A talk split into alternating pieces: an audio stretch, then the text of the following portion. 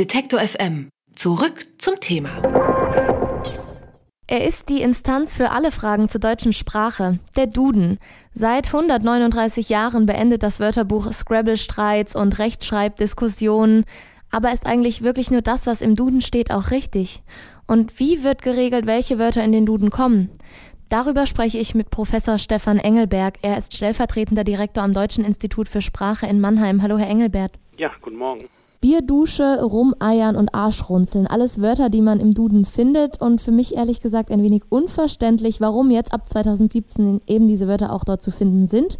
Wer entscheidet denn, welche Wörter überhaupt da reinkommen? Also der Duden verwendet, um solche Entscheidungen zu treffen, große sogenannte Textkorpora. Das sind große Sammlungen digital verfügbarer Texte, die man mit einer bestimmten Art von Software auf sprachliche Phänomene hin untersuchen kann. Und damit können Sie zum Beispiel überprüfen, ob und in was für Arten von Texten äh, bestimmte neue Wörter vorkommen, wie oft sie verwendet werden, ob sie zunehmen äh, oder abnehmen in der Häufigkeit. Und das ist ein wichtiges Entscheidungskriterium für den Duden, solche Wörter aufzunehmen.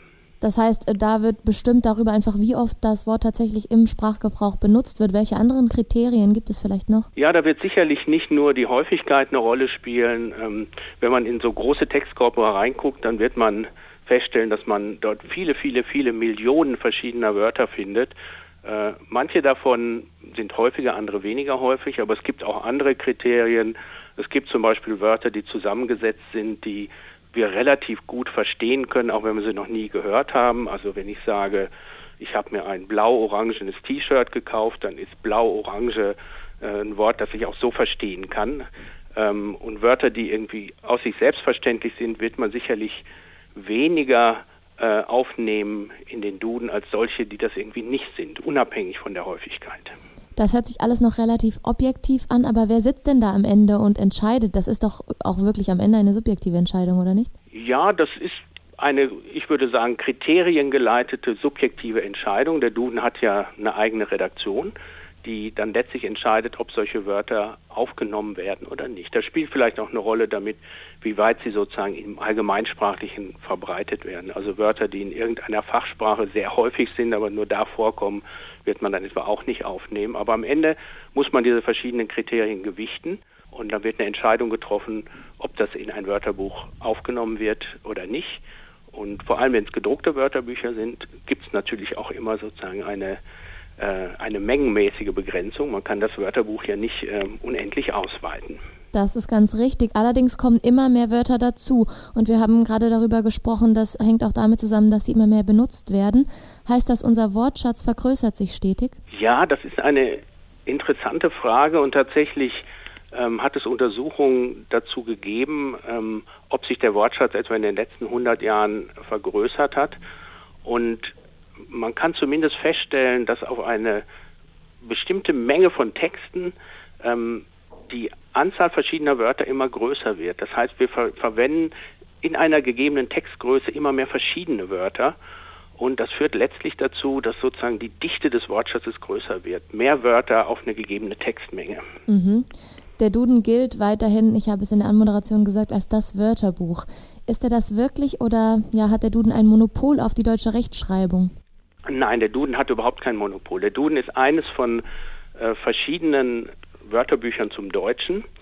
Es hat früher mal ein Abkommen gegeben, das ist aber auch schon Jahrzehnte her, dass der Duden sozusagen das, was der Rat für deutsche Rechtschreibung oder dessen Vorgängerorganisation beschlossen hat in, in Bezug auf die Rechtschreibung, dass er das wiedergibt im Wörterbuch. Aber auch äh, dieses Abkommen gibt es heute nicht mehr und der, Wörter, der Duden hat keine bindende Wirkung. Er tut das auf die Weise, wie wir es gerade schon besprochen haben, nämlich ähm, die deutsche Sprache so zu beschreiben, wie die Menschen sie gebrauchen. Und welche Alternativen gäbe es zum Beispiel? Also es hat, es hat durchaus eine ganze Reihe verschiedener Wörterbücher zum Deutschen äh, gegeben, die nicht mehr alle heute produziert werden. Der Warich etwa war ein sehr bekanntes deutsches Wörterbuch, das wird jetzt nicht mehr aufgelegt. Es gibt auf elektronischer Ebene zum Beispiel das digitale Wörterbuch der deutschen Sprache, das man online abrufen kann. Es gibt aber auch das sogenannte Wiktionary. Das ist sozusagen das Parallelprogramm zu Wikipedia, aber eben auf Wörterbuchbasis, wo sozusagen Laien äh, auf so einer Wiki-Basis selber ein Wörterbuch des Deutschen erstellen. Und wenn wir mal über den Wortwandel reden, den der Duden ja irgendwie auch mit abzeichnet, einen besonders radikalen davon gab es nach dem Nationalsozialismus. Da wurden ja ziemlich viele Wörter aus dem Duden gestrichen. Welche anderen wichtigen Erneuerungen gab es seit 1880, seitdem es also den Duden gibt? Also das kann ich Ihnen im Detail nicht äh, sagen, wie der Duden diesen Wortschatzwandel reflektiert hat. Ich weiß aber aus eigenen Untersuchungen, die wir an unserem Institut gemacht haben, dass es durchaus bestimmte Phasen gab, in denen sich der Wortschatz, zumindest so weiter im öffentlichen Bereich verwendet worden sind, sehr verändert hat.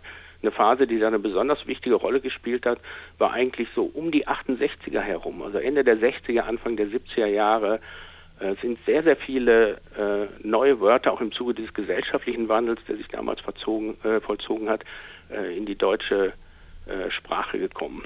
Also zum Beispiel solche Wörter weitgehend aus dem politischen Bereich, Wörter wie äh, bildungspolitisch, institutionalisiert, unkritisch, aber auch so Wörter der Zeit wie irgendwie klassenmäßig oder marxistisch oder repressiv. Das ist so ein, ein bisschen wissenschaftlich anmutender Wortschatz aus den Bereichen Politik und Gesellschaft, der zu dieser Zeit in einem großen Maße zugenommen hat und insbesondere die Sprache im öffentlichen Bereich, wie sie etwa in Zeitungen repräsentiert ist, sehr geprägt hat. Und es war quantitativ wirklich der einschneidendste Wandel im 20. Jahrhundert, den wir haben beobachten können. Über den Duden und seinen Einfluss auf den deutschen Sprachgebrauch habe ich mit Stefan Engelberg vom Institut für deutsche Sprache in Mannheim gesprochen. Vielen Dank für das Gespräch. Ja, bitteschön. Alle Beiträge, Reportagen und Interviews können Sie jederzeit nachhören im Netz auf detektor.fm.